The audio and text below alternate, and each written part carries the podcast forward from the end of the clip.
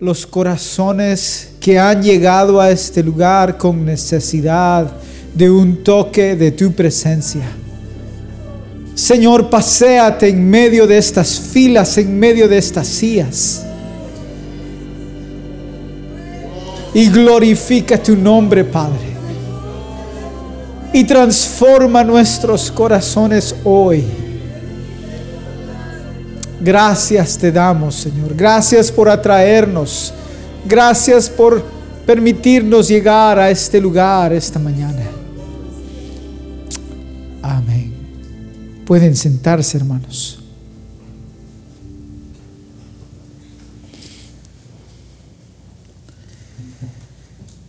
El hermano Harlon hace unos minutos se acercó a mí y me dijo, hermano, ¿cuál es el título?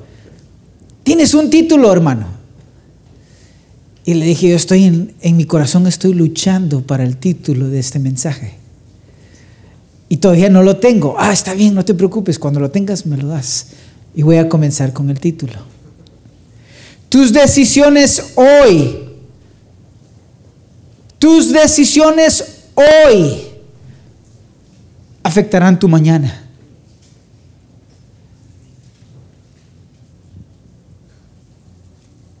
El texto que tenemos para esta mañana y quiero que me acompañen ahí está en Hebreos capítulo 11.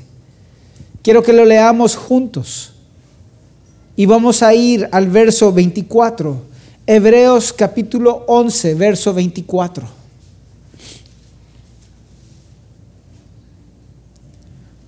Por la fe, Moisés, hecho ya grande, rehusó llamarse hijo de la hija de Faraón escogiendo antes ser maltratado con el pueblo de Dios que gozar de los deleites temporales del pecado, teniendo por mayores riquezas el vituperio de Cristo que los tesoros de los egipcios, porque tenía puesta la mirada en el galardón por la fe dejó a Egipto, no teniendo la ira del rey, porque se sostuvo como viendo al invisible. Ah, me encanta esa última parte, pero lo vamos a dejar para despuesito ver eso. ¿Quién aquí puede ver lo invisible? Nadie. Pero Moisés se sostuvo como viendo al invisible, aquel que no se ve. Qué glorioso, hermanos. Ah, ya vamos a ver algo de eso. ¿Cuántos de nosotros hemos visto esas bonitas placas de bronce que ponen? Eh, yo no sé si, casi estoy seguro que sí, no la he visto, pero me costaría creer que no está el puente nuevo que acaban de hacer aquí de, desnivel. Si me pusiera a buscar ahí abajo, eh, casi seguro que voy a encontrar una placa ahí de bronce que dice Administración Calidonio, bla, bla, bla, bla, bla.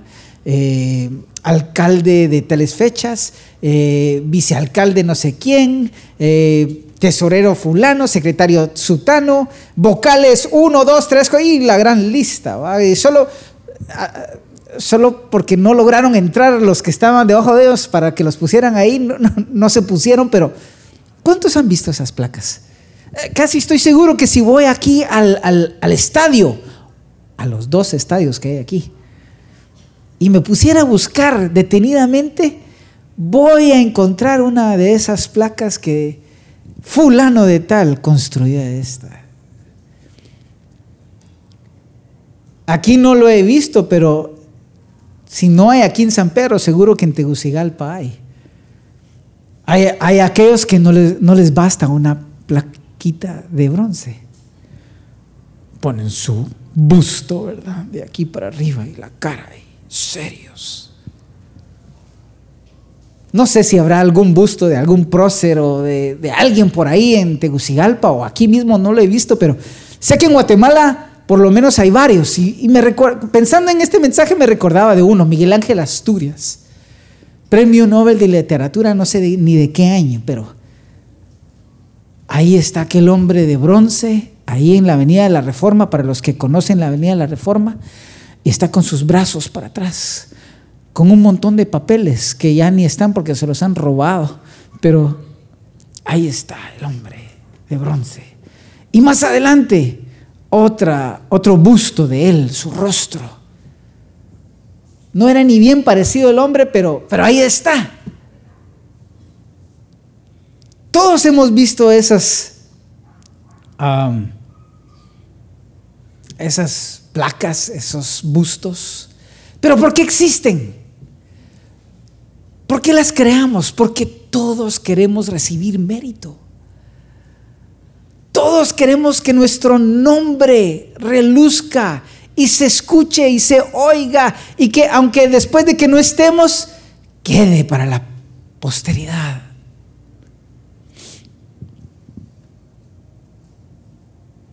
¿Alguna vez te has preguntado por qué no existe un gran monumento en nombre de Moisés en Egipto?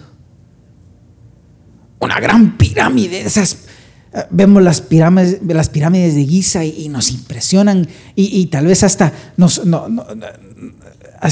soñamos, a la qué lindo sería estar en ese lugar algún día, montando un camello. Pero no hay ninguna pirámide en nombre de Moisés. No hay ninguna placa de bronce para Moisés. No hay ninguna esfinge. ¿Se recuerdan cuáles son las esfinges? Aquellos que son mitad león, mitad humano, que están ahí junto a las pirámides. Rostro de humano, pero es un cuerpo de, león que están acostados. Sí, las hemos visto, sí, sí. No hay ninguna esfinge que esté a nombre de Moisés. Y, esas esfinges son impresionantes, hermanos. Miden, yo diría, 200, más de 260 pies, eh, eh, buscando, investigando. Yo no sé cuánto medirá el terreno de aquí para allá, pero Estoy calculando que más o menos, para que ustedes tengan una idea, de donde comienza el terreno, casi hasta llegar a la otra punta. 60 metros de ancho. Los rostros, dije metros, perdón, pies de ancho. Los rostros, 15 pies de, de ancho. Pero no hay, para Moisés no hay. Y alguien dirá, ah, pues claro, si Moisés llegó y destruyó todo Egipto, ¿quién va a ponerle una placa a Moisés ahí? Pero retrocedamos un poquito antes de esa parte de la historia. Moisés fue criado en Egipto. Él corría en esos pasillos del palacio real. Y conforme fue creciendo, empezó a ir a, la Universidad Autónoma de Egipto el templo del sol, con los mejores filósofos, los mejores arquitectos, los mejores ingenieros. Y él estudiando bajo los mejores estrategas de guerra. Y Moisés creciendo en eso. Moisés llegó a ser poderoso en Egipto, hermanos.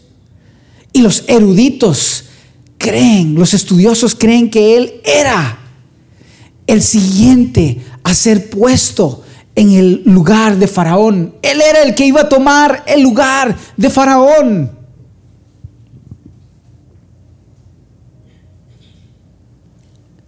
Hechos capítulo 7, verso 20. Dice esto, en aquel mismo tiempo nació Moisés y fue agradable a Dios y fue criado tres meses en casa de su padre, pero siendo expuesto a la muerte, la hija de Faraón le recogió y le crió como a hijo suyo. Y fue enseñado Moisés en toda la sabiduría de los egipcios y era qué? Poderoso. Y sus, en sus palabras y en sus obras. Moisés no era cualquier Juan de los palotes. Cuando, José, cuando, Moisés iba en su carroza, que estoy seguro que iba con, como, estoy seguro que harán aquí cuando va el presidente, aquí no lo vemos mucho porque estamos en San Pedro, pero en Tegucigalpa se debe ver más seguido, yo lo miraba en Guatemala. De repente yo iba en mi carro y ahí venía el, el,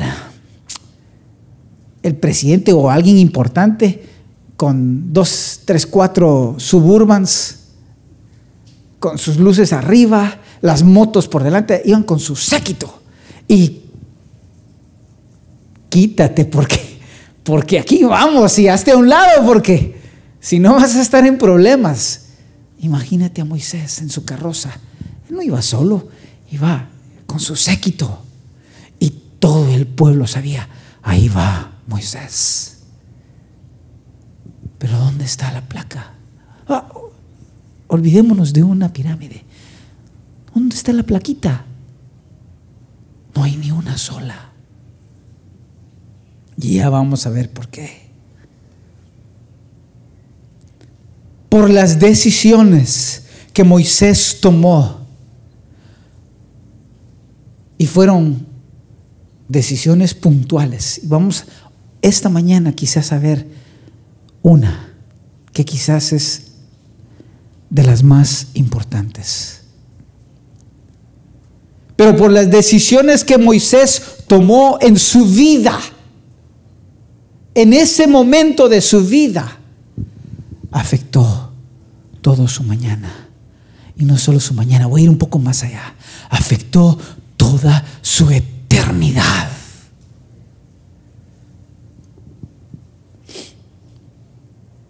Por sus decisiones no existe ningún monumento grandioso en nombre de Moisés ahí en Egipto. Oh, pero el nombre de Moisés resuena en los cielos, hermanos. Moisés, ¿quién? Ah, todo mundo en el cielo. Y yo espero llegar ahí. ¿Dónde está? ¿No te has preguntado alguna vez de los personajes del salón de la, de la fama de fe que quisieras conocerlos? Yo, yo, este es un personaje que quiero conocer. Ahí está Moisés. Puedes ir a saludarlo, Robert. Oh, voy a estrecharle la mano porque qué hombre. Qué hombre. En todo el desierto de Egipto, hasta Siria y en todas sus cercanías no existe un solo monumento a Moisés. No existe evidencia de tal monumento. Pero lo que las áridas y calientes arenas del desierto no tienen, la palabra de Dios sí lo tiene. Y yo quiero que veamos nuevamente lo que empezamos leyendo. Por la fe, Moisés, hecho ya grande, rehusó llamarse hijo de la hija de Faraón, escogiendo antes ser maltratado con el pueblo de Dios que gozar de los deleites temporales del pecado, teniendo por mayores riquezas el vituperio de Cristo que los tesoros de los egipcios, porque tenía puesta la mirada en el galardón. Por la fe dejó a Egipto, no temiendo la ira del rey, porque se sostuvo como viendo invisible. ¿Cuál fue la primera decisión que hizo Moisés? Moisés rehusó ponerse del lado del pecado. Esta mañana escuchamos la voz del Señor diciéndonos, el pecado rompe la comunión, el pecado rompe nuestra relación con Dios. Algo se rompe ahí, hermanos, cuando estamos viviendo en pecado.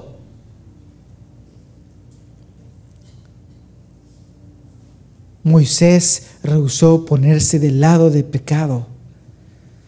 Por la fe, Moisés, hecho ya grande, rehusó llamarse hijo de la hija de Faraón. Y quisiera que visualizaran un momento a Moisés. Por, por, por dentro él era un hebreo completamente, pero por fuera ustedes lo miraban y ¿qué parecía? Egipcio. El siguiente sucesor a Faraón y de hecho estaba destinado para ser ese sucesor. Pero cuando llegó a ser un hombre adulto, algo cambió drásticamente toda su vida. Esa frase cuando dice, eh, hecho ya grande, eh, busqué en varias traducciones. Y varias traducciones sí dan la idea de que cuando él creció y se hizo adulto. Pero en realidad lo que quiere decir es cuando él se hizo grandioso, cuando Él se hizo poderoso en el pueblo de Egipto, entonces rehusó ser llamado hijo de la hija de Faraón, en el pináculo de su grandeza. Ahí a los 40 años, hermanos, él estaba potente, tenía una fuerza increíble, habiendo estudiado en esa universidad de la mejor de, del mundo.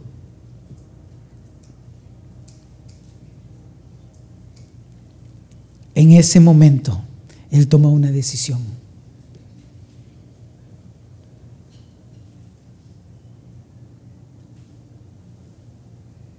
Todos en la vida enfrentamos encrucijadas. Llegamos a una bifurcación y nos detenemos.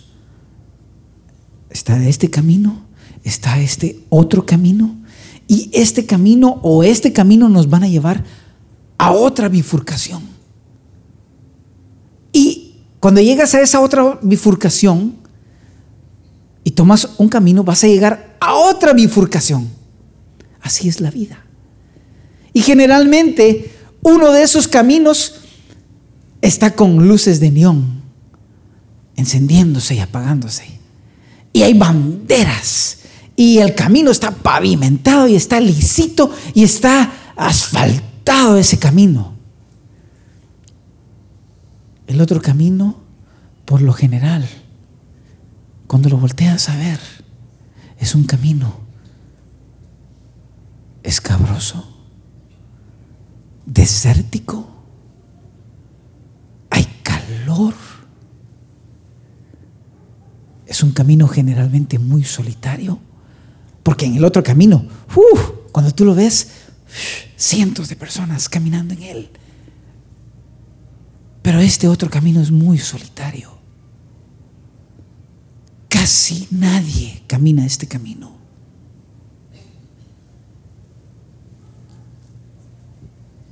Todos nos enfrentaremos a esa bifurcación. Un camino es amplio y ancho, muy atractivo. Y como les decía, traficado por muchos. El otro camino es angosto, escabroso, ni siquiera es popular.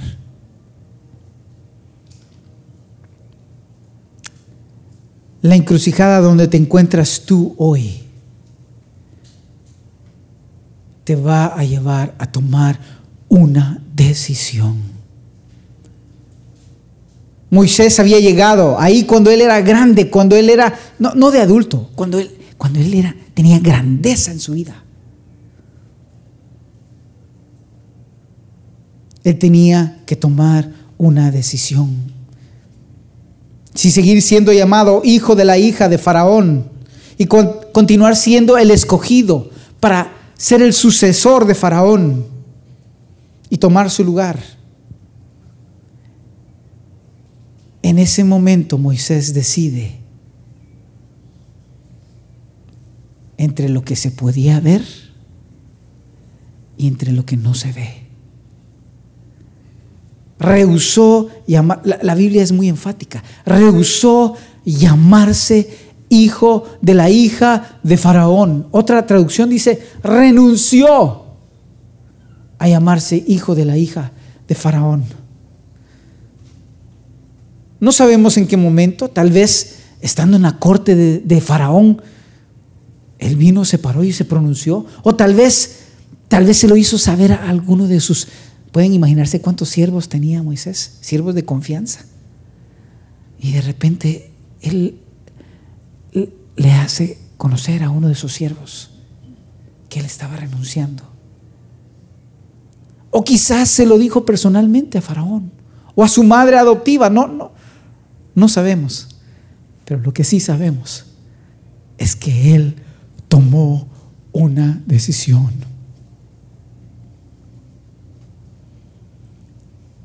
Y pensando en esa decisión, hermanos, cada vez que leo me deja desconcertado. Porque ¿quién en su mente cabal va a soltar algo así? Qué madurez, hermanos. Y, pensando en esto también, hermanos que tienen hijos pequeños, hermanas. Ay, qué trabajo, qué impartición la que hizo Jocabed en su, en, sus, en su hijo. No tuvo mucho tiempo con él. Jocabed no tuvo la oportunidad de, de verlo crecer, hacerse un hombre ahí en su casa tal vez de lejos, pero esos primeros años de formación, qué trabajo el de Jocabed. Hermanas, y, eh, perdónenme hermanos, esto no solo es trabajo de las hermanas. Tú como padre de familia debes de estar tan involucrado como lo está la mamá. Ay, que lo haga ella. Ah, qué fácil, ¿no? Qué fácil es solo delegarle. Ah, es trabajo de las mujeres. Ellas, hermano, si tú estás en la casa, es tu obligación como el sacerdote de la casa velar que tus hijos, que tus hijas estén caminando rectamente. Si estás trabajando, yo entiendo. La mamá, pues es la que pasa la mayor parte del tiempo con, con los niños. Pero qué mujer, hermanos que impartió Jocabed en el corazón de Moisés que él llegó y tomó una decisión así. Moisés no fue el único. En las escrituras vemos a muchos otros que toman decisiones así de drásticas. Daniel y sus amigos, 100% hebreos, estando metidos en un mundo donde el 100% de los jóvenes eran babilonios, comiendo ahí teniendo festines con la comida del rey, llenándose la boca de los manjares del rey de Babilonia. Pero Daniel y sus amigos tomaron una decisión. Propusieron, dice las escrituras, propusieron en su corazón no contaminarse con la comida del rey de Babilonia. ¿Entiendes esa palabra de propusieron? Ellos tomaron una decisión. No vamos a comer, ni vamos a participar de este festín. No vamos a participar de, de esto que la gran mayoría de nuestros jóvenes contemporáneos, nuestros amigos, están participando. Jóvenes del renuevo, ¿Estás tú comiendo de la comida de Babilonia? ¿Estás comiendo tú de la comida que te está ofreciendo el mundo? El rey de este mundo. ¿O estás proponiendo en tu corazón no contaminarte con la comida que te están ofreciendo? Una decisión. Daniel y sus amigos llegaron a esa bifurcación y dijeron, no, vamos a comer legumbres. Qué horrible. Oh, pero qué diferencia. Haz la prueba con nosotros solo 10 días. Danos 10 días y haz la prueba. Y el rostro de ellos, su condición física, su claridad de mente, era mucho mejor que el de todos sus compañeros. Oh, hermanos jóvenes, hoy lo que tú decidas afectará tu mañana. Esos jóvenes hebreos se pararon y tomaron una decisión. Mi alianza está con Jehová. Mi alianza, mi lealtad está con el Señor.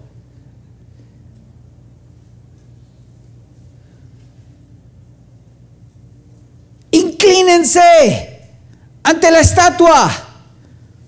No vamos a inclinarnos porque sabemos que nuestro Dios puede librarnos. Y sepas, oh rey, Entiende esto, que aunque Él no me libre, que aunque Él tome la decisión de no hacer nada, yo voy a mantenerme firme, apartado, no voy a inclinarme. Qué decisión, hermanos. ¿Te has preguntado alguna vez cómo Moisés logró tomar esa decisión? A punto de heredar el imperio más grande que existía sobre la faz de la tierra. Como que te dijeran hoy mismo.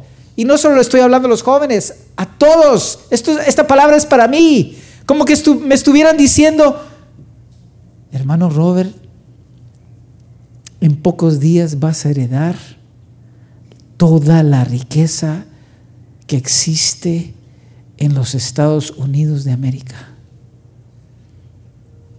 Más de 300 millones de habitantes, todos pagando sus impuestos. Aquellos bancos llenos, cuartos llenos de oro, todo eso va a ser tuyo.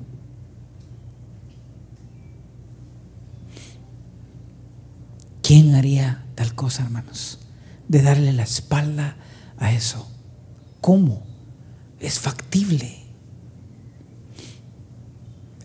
Moisés podía obtener lo que él quería con solo mover sus dedos. Y cuando yo pensaba en eso, pensaba en los, en los, ah, los césares de Roma, los, los, ¿cómo, se, llaman estos? Los, los emperadores de Roma todos sabemos, va, el, signo. Hasta los usamos en, los medios de comunicación cuando estamos escribiendo ahí. ¡Pum! Rápido, ponemos la manita. O si no,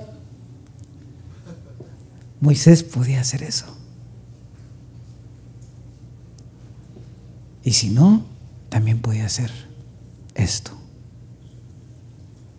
Y nadie decía nada.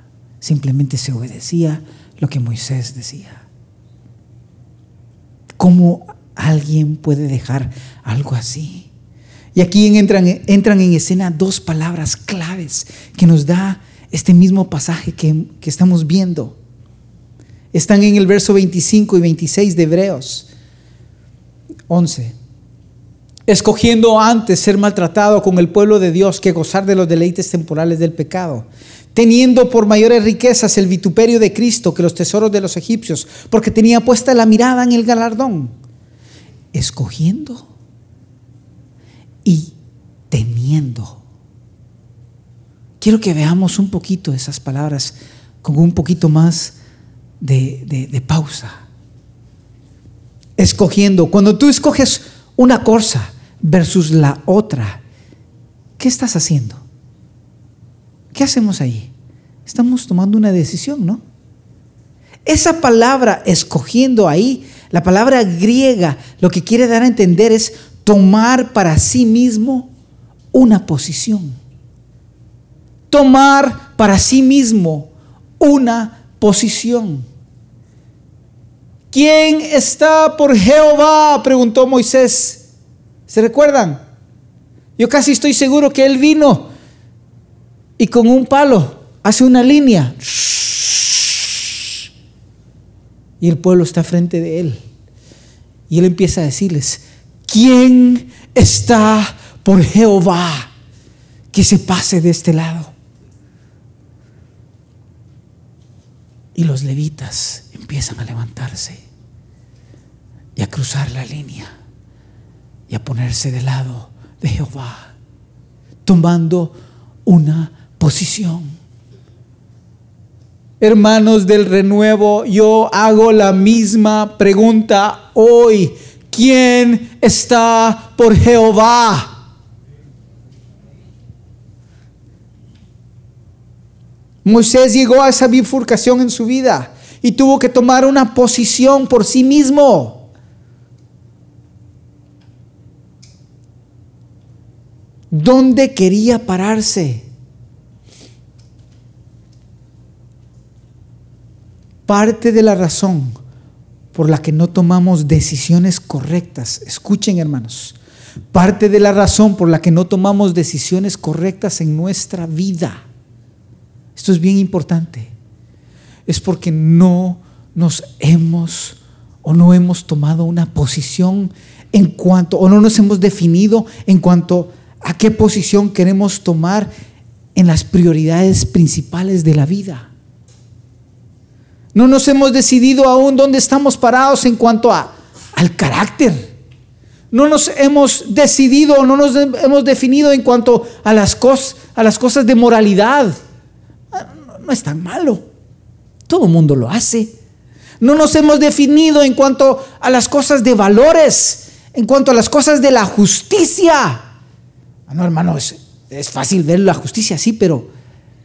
Y lo que es justo y lo que no es injusto, sí, pero a veces estamos, ¿será o no será? En otras palabras, no nos hemos definido en dónde estamos parados en cuanto a nuestro compromiso con Cristo. ay, me gustan las cosas del Señor, me gusta lo que el manual y carta de amor que Él me dejó dice, pero aún quiero seguir viviendo con un pie aquí y otro aquí eh, eh, cerca de Él. No nos hemos definido.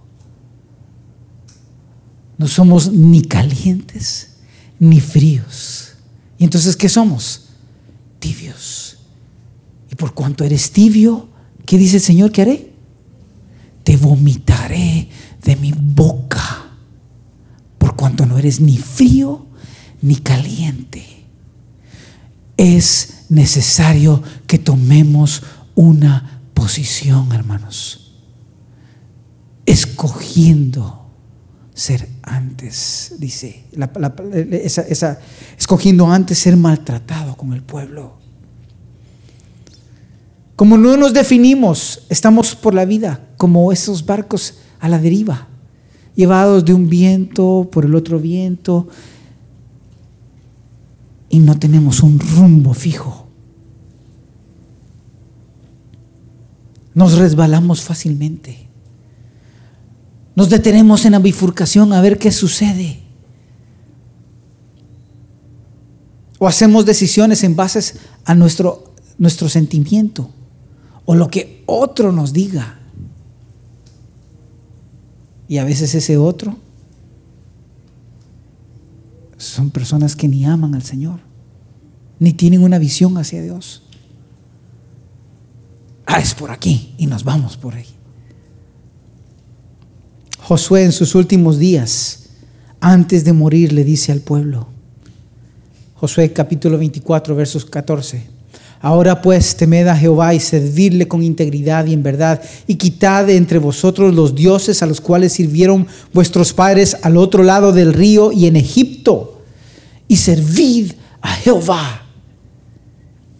Y sin mal os pareciere, os parece servir a Jehová Imagínense, hermanos, después de todo lo que Dios había hecho por ellos, después de que los sacó de Egipto con portentos, después de que les estaba dando la tierra prometida, conquistando a sus enemigos, Josué todavía les tiene que decir, ¿y si os parece mal servir a Jehová?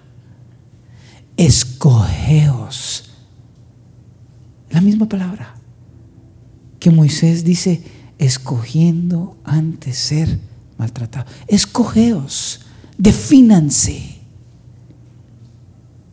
¿Qué estás definiendo? Escogeos hoy a quién sirváis. Si a los dioses a quienes sirvieron vuestros padres del otro lado del río, cuando estuvieron del otro lado del río, o a los dioses de los amorreos en cuya tierra habitáis. Pero yo y mi casa estamos definidos a quién vamos a servir. Y lo decimos, hermanos. Ah, yo también estoy definido. Yo también voy a correr y estoy corriendo en pos del Señor.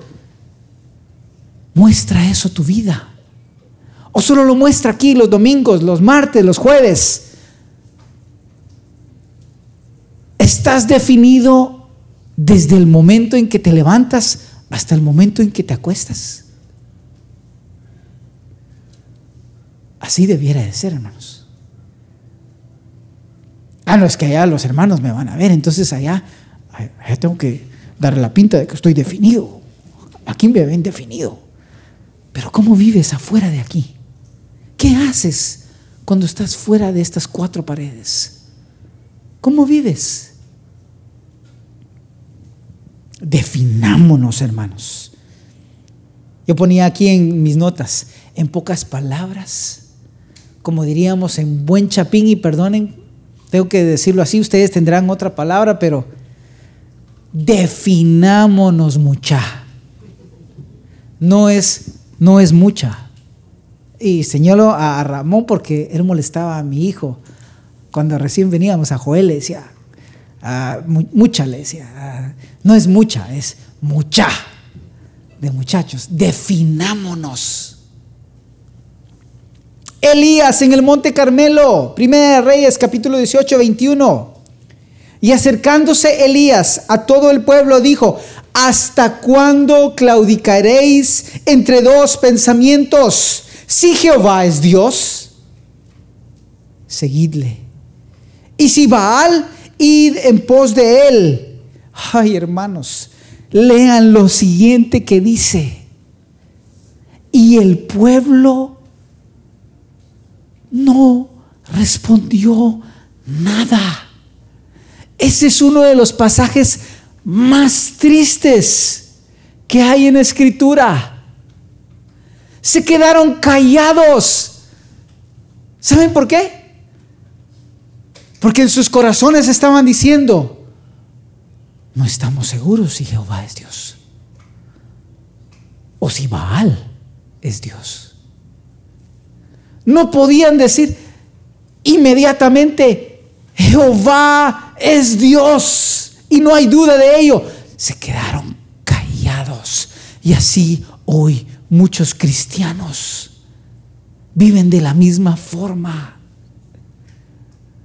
Cuando son confrontados entre este camino y el otro camino, se quedan callados. No, estoy seguro, no sé. No sé, que, que, venga el pastor a decidir por mí. ¿Cómo?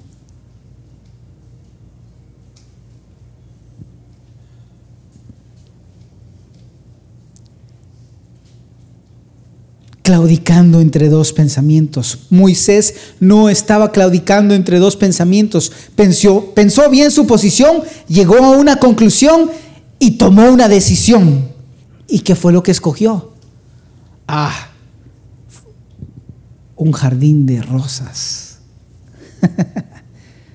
un vivero precioso. A mi mamá le encanta ir a los viveros y no la ha podido llevar en estos días. No quiero hacer ninguna promesa, pero espero poderte llevar a un vivero esta semana que viene. Pero no era un vivero, hermanos. Dice la palabra, escogiendo antes ser maltratado con el pueblo de Dios que gozar de los deleites temporales del pecado. Y quiero leerlo otra vez, escogiendo antes ser maltratado con el pueblo antes que escoger los deleites temporales del pecado. Y que nadie aquí te diga, hermano, que el pecado no es deleitoso. Ah, y el pecado hasta hace que nuestro corazón palpite más rápido.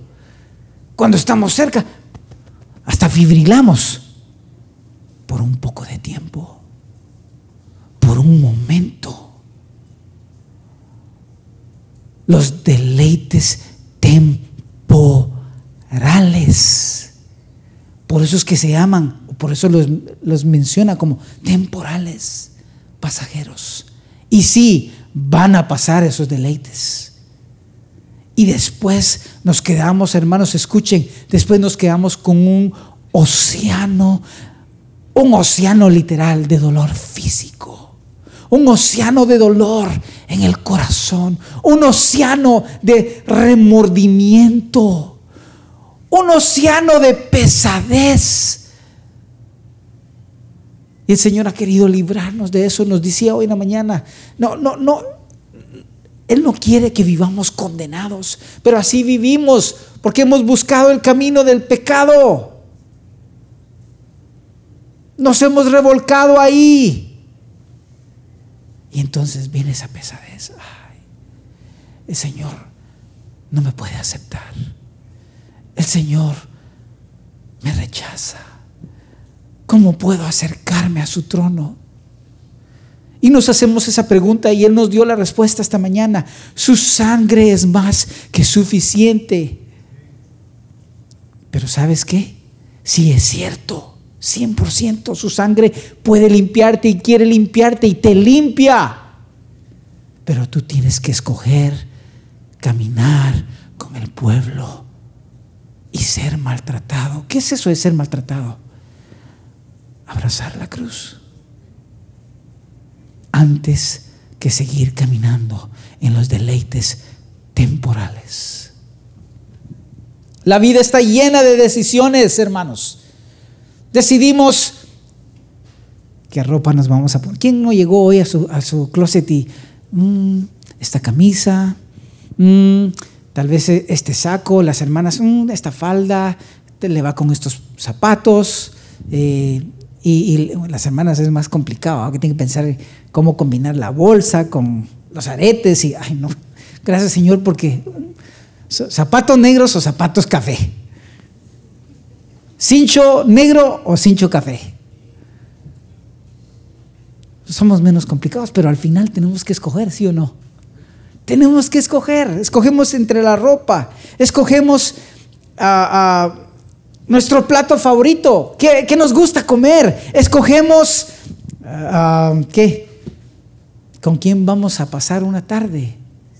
Escogemos con quién nos vamos a casar para los que se vayan a casar escogemos a cuántos hijos vamos a tener, si es que el Señor quiere que tengamos hijos. Escogemos a qué carrera vamos a seguir.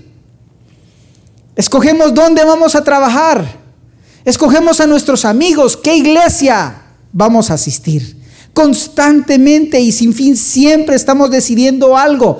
Y algunas de esas decisiones son tan tan trascendentales en nuestra vida que van a afectar nuestro mañana, que van a afectar nuestra eternidad. Moisés, después de haber tomado una posición en cuanto a su caminata con Dios, y que era una decisión que al punto de vista humano pareciera una locura, y ni siquiera era ventajoso para él, viene y se quita la corona de sucesor de Faraón, le da la espalda al palacio real egipcio. Le da la espalda a toda esa abundancia que él pudo haber tenido. Le da la espalda a los deleites temporales de Egipto para caminar con su pueblo. La segunda palabra, ya voy a ir terminando hermanos. Dijimos que eran dos palabras, escogiendo y teniendo. Esa palabra teniendo es considerando. Y de hecho, ¿quién tiene aquí la Biblia de las Américas? la versión de la... Hermano, ¿podrías leer qué dice ahí en el verso 26? ¿Qué dice? ¿Dice teniendo o dice considerando? De Hebreos capítulo 11, verso 26. Y si no, si lo tienen ahí, yo creo que ahí está, ahí está. Considerando, dice la Biblia de las Américas. Considerando, ¿qué, qué implica considerar? El término considerando da la idea de pensar antes de. Cuando los jóvenes llegan con su papá y le dicen, papá, ¿me das permiso ¿Podrías considerar darme permiso? ¿Qué está diciéndonos? ¿Podrías pensar antes de darme una respuesta si podría hacer esto o lo otro. No, no me digas sí o no de un solo. Solo, solo considéralo. ¿Qué piensas de esto? ¿Puedo, ¿Puedo hacerlo? Entonces el papá tiene que considerarlo, tiene que pensar antes de dar una respuesta. Moisés consideró antes de dar el paso. ¿Qué hizo Moisés?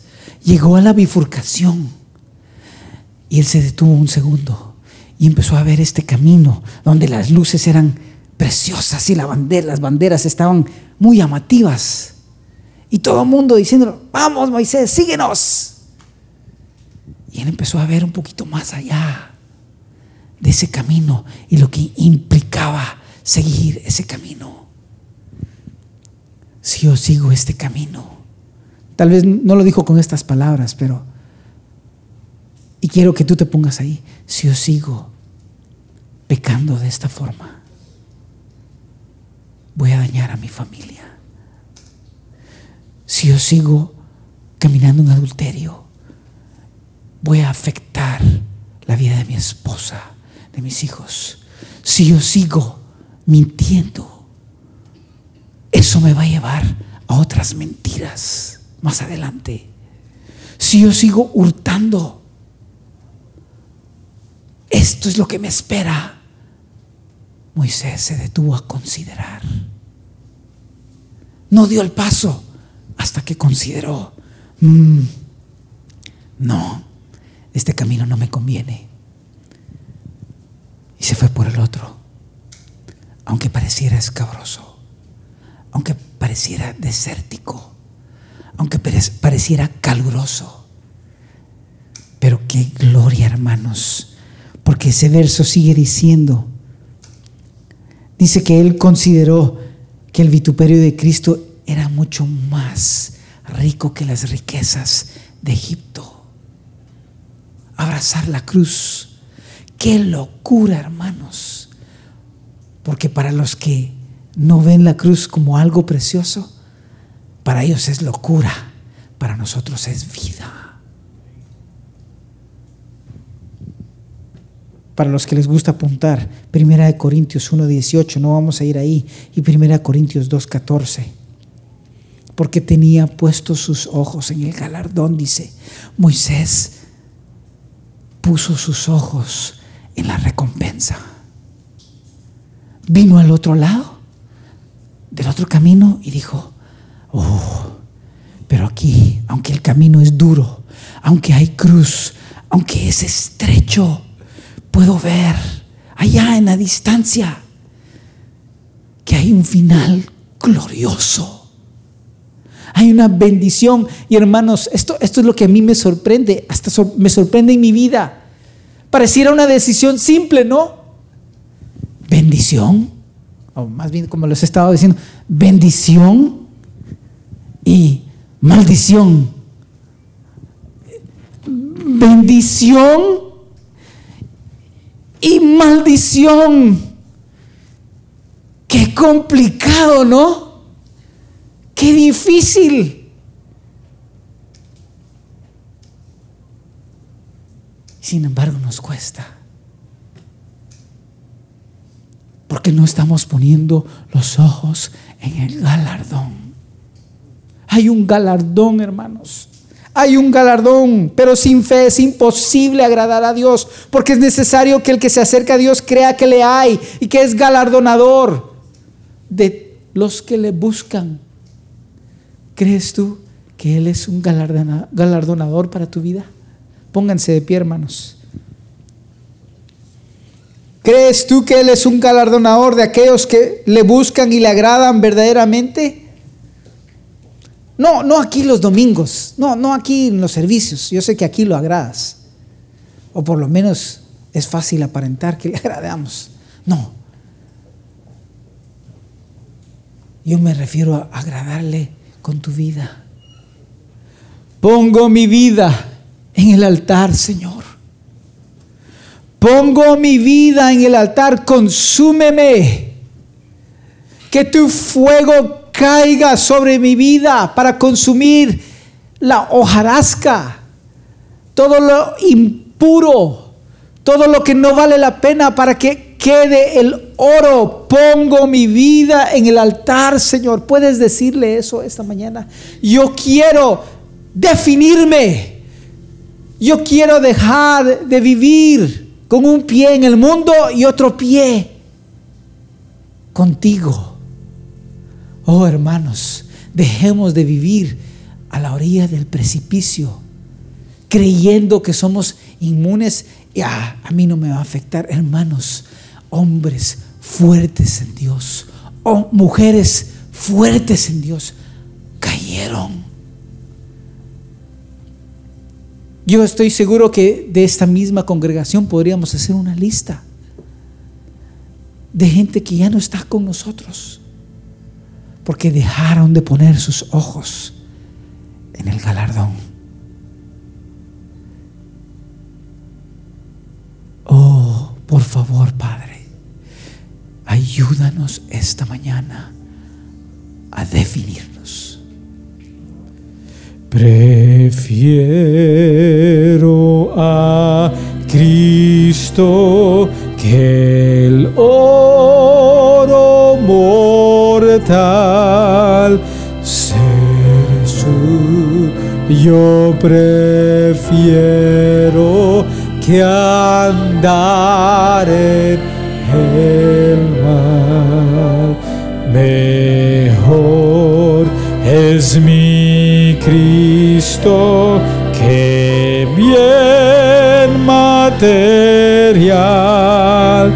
Prefiero ser guiado por su mano fiel.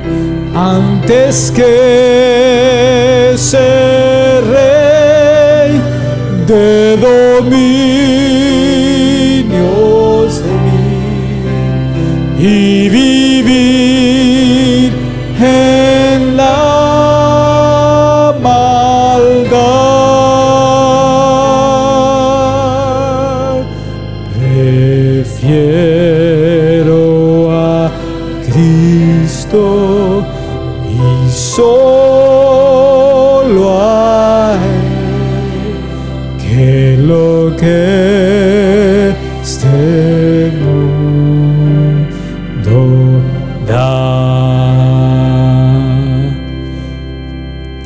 estás esta mañana con tus ojos cerrados, quiero que volvamos a cantar este himno. Y quiero que escudriñes lo profundo de tu corazón. Y desde lo profundo de tu corazón, desde tus entrañas, le expreses esto al Señor. Señor, no hay otra cosa mejor. No hay riqueza que pueda ocupar tu lugar. Señor, ayúdame para que estas palabras sean reales en mi vida. Te prefiero a ti antes que lo que este mundo pueda darme. No los voy a invitar a que vengan aquí, aquí adelante. Quiero que lo hagas ahí donde estás parado. Ahí donde nadie está observándote, nadie está viendo, solo el Señor sabe lo que está sucediendo en tu corazón en este momento. Antes que ser rey de dominios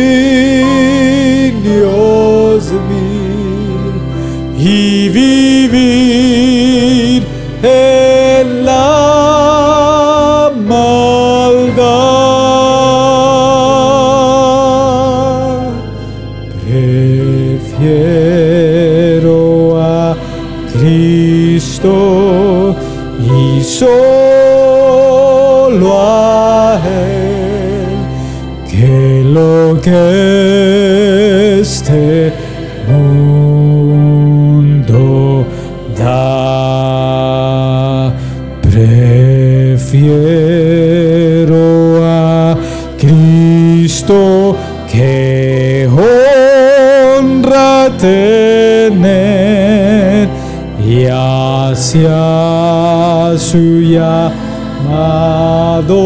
siempre serle fiel. Prefiero a Cristo que fama tener y a su nombre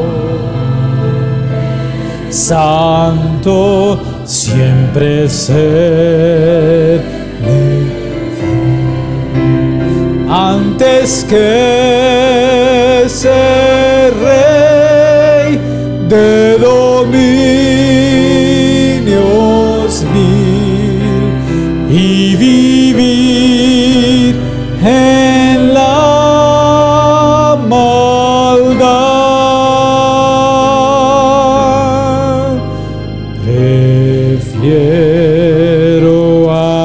Cristo y solo a Él. Que lo este mundo da más bello y sublime que flor matinal que la miel que destila el panal. Jesús satisface de mi alma el clamor. Prefiero seguirle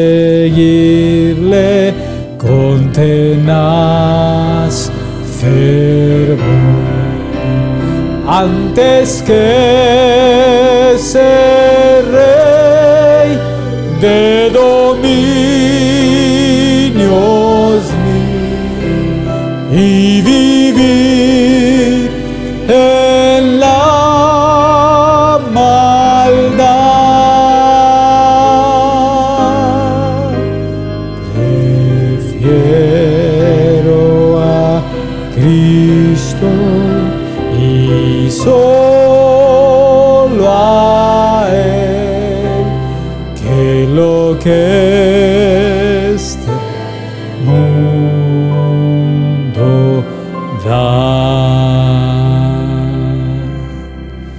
Si el Señor te habló esta mañana, si sales de aquí con una pequeña palabra, sigue rumiando en ella. Sigue diciéndole, Señor, yo quiero definirme. Yo quiero rehusar hoy seguir siendo llamado hijo de la hija de Faraón. Ya no sigas caminando ahí. Y escúchenme. Dice que Moisés prefirió este camino que escogió él, las riquezas de Dios más que las riquezas de Egipto. Y nosotros cuando pensamos en riquezas pensamos en lo económico, en, lo, en dinero. Hermanos, hay riquezas hay de muchas formas. ¿Quién no quiere tener un matrimonio sólido? Eso es una riqueza. ¿Quién no quiere tener hijos corriendo en pos de Dios? Eso es riqueza. ¿Quién no quiere tener el Espíritu llenando su vida de una forma como nunca antes? Eso es riqueza. El camino escabroso, el camino difícil nos lleva a esa riqueza. Y por supuesto que también podría incluir lo económico, si Dios quiere, porque no siempre es solo lo económico. Dios puede bendecirte en lo económico si Él quiere. Sus, él, él no está limitado, hermanos. Decidámonos entonces, definámonos. Dale la gracia a cada uno, dame la gracia a mí, Señor. Dale la gracia a mi familia para definirse en ti, para caminar contigo y terminar bien esta carrera, Señor. Queremos rechazar todo lo que este mundo pueda estarnos ofreciendo. Queremos rechazar todos los manjares de Babilonia, Señor. Queremos tomar la decisión de no inclinarnos delante de la estatua que está siendo puesta delante de nosotros. Danos la gracia hoy para definirnos, Señor, y escogerte a ti. Gracias, Señor, gracias te damos.